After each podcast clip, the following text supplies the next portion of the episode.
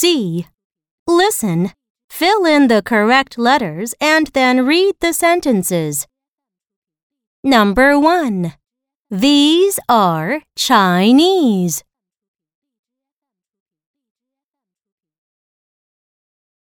Number 2.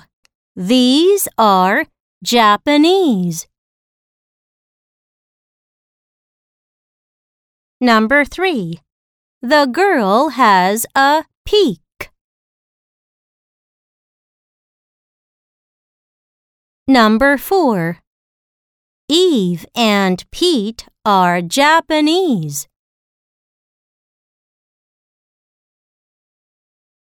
Number 5. Steve and Zeke are Chinese.